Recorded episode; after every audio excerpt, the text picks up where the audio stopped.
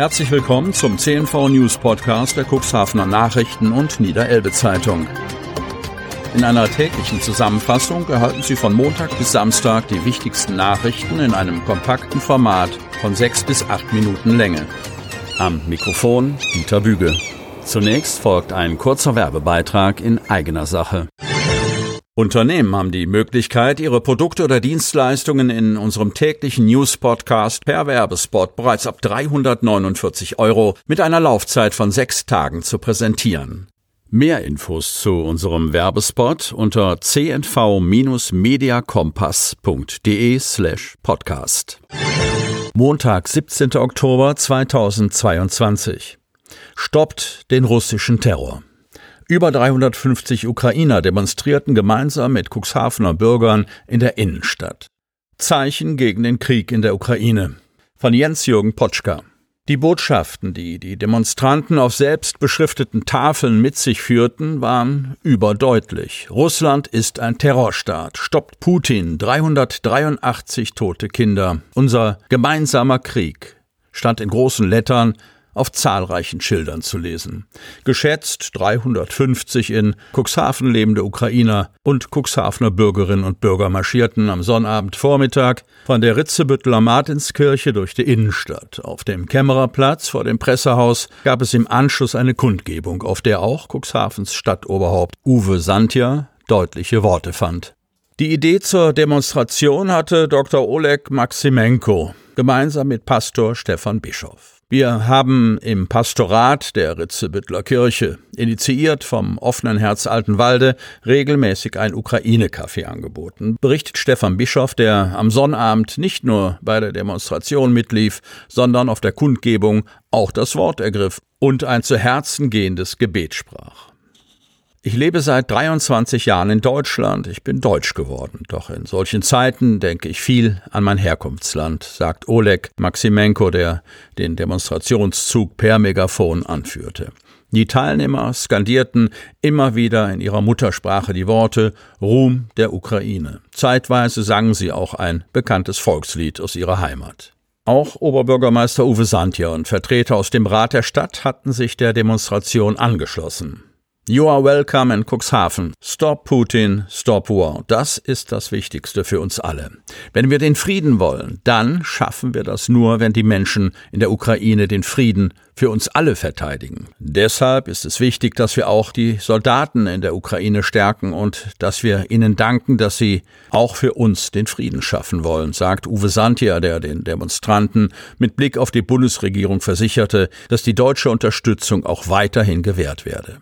Mit Blick auf die aktuell etwa 650 Flüchtlinge aus der Ukraine, die zurzeit in Cuxhaven leben, erklärte Uwe Sand hier abschließend, solange ihr hier seid, wollen wir gut miteinander leben. Hier bei uns soll der Frieden sein, den ihr zurzeit bei euch nicht habt.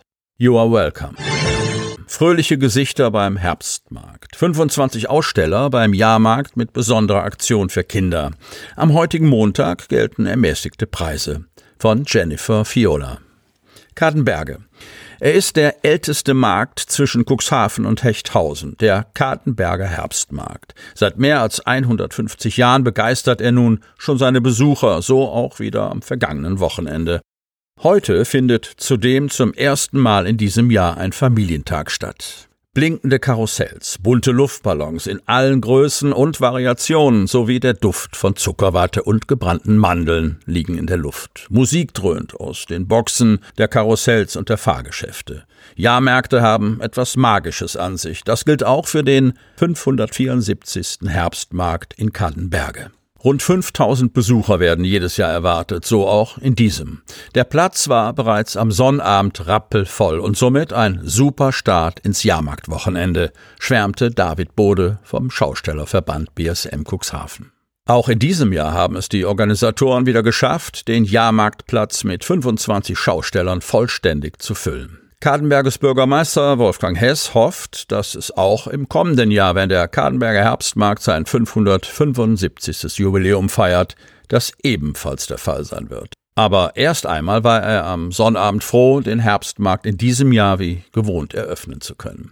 Denn da verriet er, als ich heute Morgen wach geworden bin, dachte ich erst, ich hätte verschlafen, es wäre 15 Uhr und ich hätte die Eröffnung verpasst.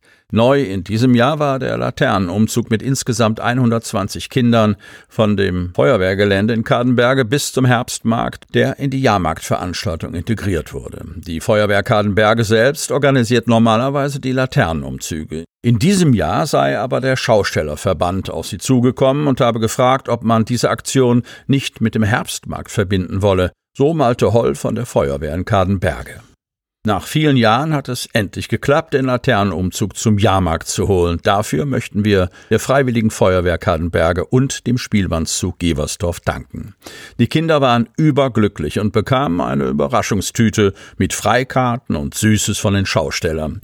Diese Aktion machen wir auf jeden Fall wieder, so David Bode vom Schaustellerverband. Nächstes Ziel des Schaustellerverbandes und der Gemeinde ist ein Höhenfeuerwerk vielleicht schon im nächsten Herbst. Die verschiedenen Variationen des Kunsthandwerks. Keramik, Deko und Kleidung. Fast 60 Aussteller waren am Wochenende mit ihren Produkten auf dem Markt im Taubenhof vertreten. Kadenberge.